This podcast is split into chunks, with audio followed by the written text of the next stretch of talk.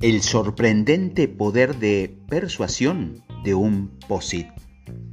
Imagínate que necesitas convencer a alguien de forma imperativa de que haga algo. Un trabajo, por ejemplo, quizás te sorprenda, pero una de las mejores maneras de lograr que una persona cumpla con lo que le pidas es un pequeño detalle que aporta un toque personal. Poner un POSIT. Tras una ingeniosa serie de experimentos en la Universidad de Texas, su autor, Randy Garner, concluyó lo siguiente. Añadir un toque personal, darle a alguien la sensación de que le pides un favor, específicamente a él, puede dar resultados admirables cuando se hace al mismo tiempo. El objetivo de los experimentos de Garner era averiguar qué se necesitaba para que los demás profesores de la universidad cumpliese con las encuestas, que a menudo eran muy largas y tediosas, usando como único canal informativo el correo interno. El comodín de los experimentos era el uso del POSIT. En uno de los experimentos, Garner mandó encuestas a tres grupos distintos de 50 profesores. En total, eran 150 profesores. Cada grupo recibió una petición distinta. El grupo 1 recibe una encuesta con un POSIT donde se pedía devolverla una vez cumplida.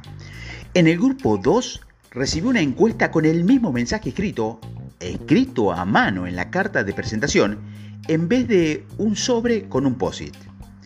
Y el grupo 3 recibió una encuesta con carta de presentación, pero sin mensaje escrito a mano. ¿Qué ocurrió con este experimento? El grupo 3, el 36% de los profesores devolvieron la encuesta. El grupo 2, el 48% de los profesores devolvieron la encuesta. Pero en el grupo 1, el 76% de los profesores devolvieron la encuesta. Este experimento se puede generalizar a otros contextos solo con que entendamos por qué dio tan buenos resultados el POSIT. Este representa muchos desencadenantes contundentes de alta potencia concentrado en un pequeño objetivo. Primero, no encaja con lo que lo rodea. El POSIT ocupa espacio y da cierta sensación de desorden, por lo que el cerebro desea su desaparición. Segundo, en lo primero que capta la atención, justamente a causa del primero, es difícil de ignorar. Tercero, está personalizado. Es la diferencia entre los grupos 2 y 3 del experimento. Y cuarto, en última instancia, el POSIT representa a una persona que se comunica con otra persona importante, casi como si, se tratase de un favor o de una petición especial, lo cual hace que el receptor se sienta importante. Garner no pudo evitar seguir explorando el factor POSIT, así que decidió realizar un segundo experimento que consistía en mandar a varios profesores un POSIT en blanco pegado a una de las encuestas y el paso siguiente. Es decir, el grupo 1 recibe una encuesta con un POSIT que llevaba un mensaje personalizado. El grupo 2 recibió una encuesta con un POSIT en blanco. Y el grupo 3 recibió una encuesta sin POSIT. ¿Qué ocurrió en el segundo estudio? Bueno, el grupo 3, el 34% devolvió la encuesta sin POSIT más o menos como en el primer experimento. El grupo 2, el 43%, devolvió la encuesta como el POSIT en blanco. Y el grupo 3, perdón, el grupo 1, el 69% devolvió la encuesta con el POSIT personalizado, más o menos como el primer experimento.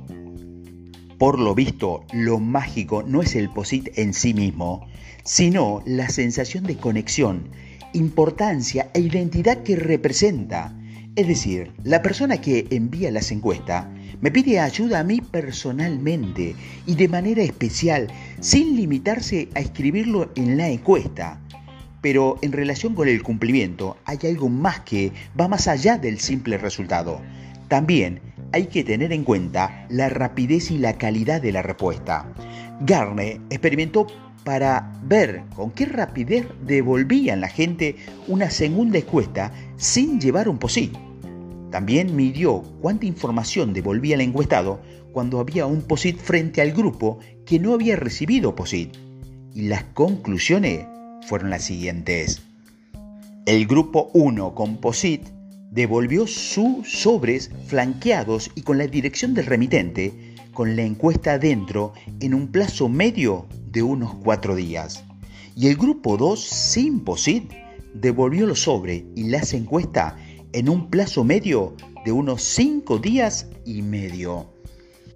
Pero la diferencia más llamativa fue que el grupo 1, que también mandó una cantidad significativa, mayor de comentario y respondió a otras preguntas, esas preguntas abiertas con más palabra que el grupo 2.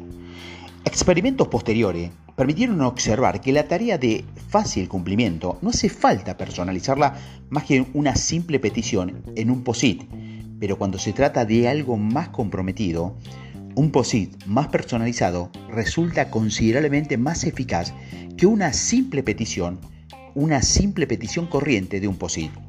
¿Y en qué consiste personalizarlos de verdad? Es redactar un mensaje corto, es eficaz, pero encabezarlo con el nombre de pila del receptor o poner tus iniciales al final desencadena un grado bastante mayor de cumplimiento. Esta teoría de la personalización la ha usado, y con mucho éxito, tanto hombres como mujeres de negocio de todo el mundo. Un corredor hipotecario con quienes trabajaba, por ejemplo, puso a prueba este enfoque en su correo electrónico y logró multiplicar nada menos que por dos la cantidad de llamadas telefónicas de interesados por un préstamo. Y no funciona solamente en el trabajo o con los clientes. También la persona con que convives también lo puedes usar este sistema de POSIT. Así que prueba de poner uno en el espejo del cuarto del baño a ver qué pasa. En los últimos tiempos se ha dado de forma digital al POSIT personalizado para usarlo en correos electrónicos con resultados diversos.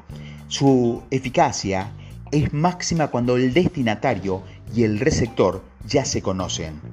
En las cartas de ventas pensadas para obtener resultados inmediatos, en la que el lector no conocía al autor, los efectos han sido modestos. En cuanto al uso del POSIT, en cartas de venta pensado para clientes que ya lo son, se necesitan más estudios. Así que la próxima vez que quieras algo de tus compañeros de trabajo o que le entregues un posible cliente una carpeta de valores, haz la prueba de poner un POSIT, un pequeño toque personal que sirve de mucho a la hora de obtener los resultados deseados.